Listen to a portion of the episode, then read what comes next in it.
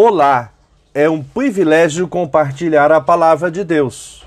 O nosso tema hoje é Seguir em frente. Em Josué capítulo 1, 2 e 3, lemos: Moisés, meu servo, está morto. Prepare-se agora e paste esse Jordão, você e todo este povo, e entrem na terra que eu vou dar aos filhos de Israel.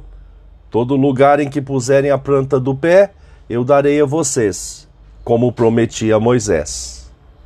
Seguir, conforme o dicionário online de português disse, acompanhar alguém, andar juntamente com outra pessoa, caminhar na mesma direção que alguém ou ir na mesma velocidade que esta pessoa.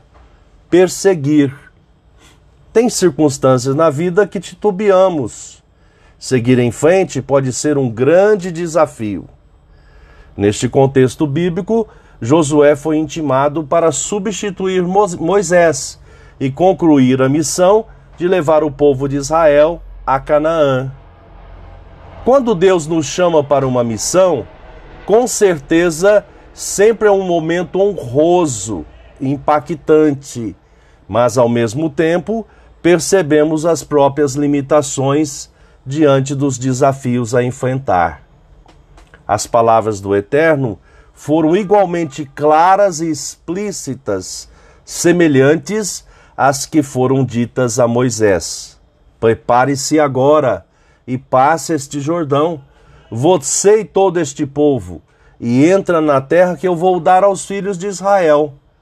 Todo lugar em que puserem a planta do pé, eu darei a vocês, como prometi a Moisés.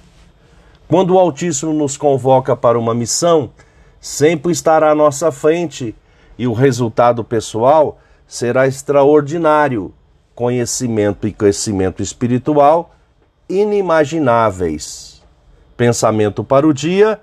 Obrigado, Jesus, porque nos fortalece para continuar a caminhada até o dia final. Deus te abençoe.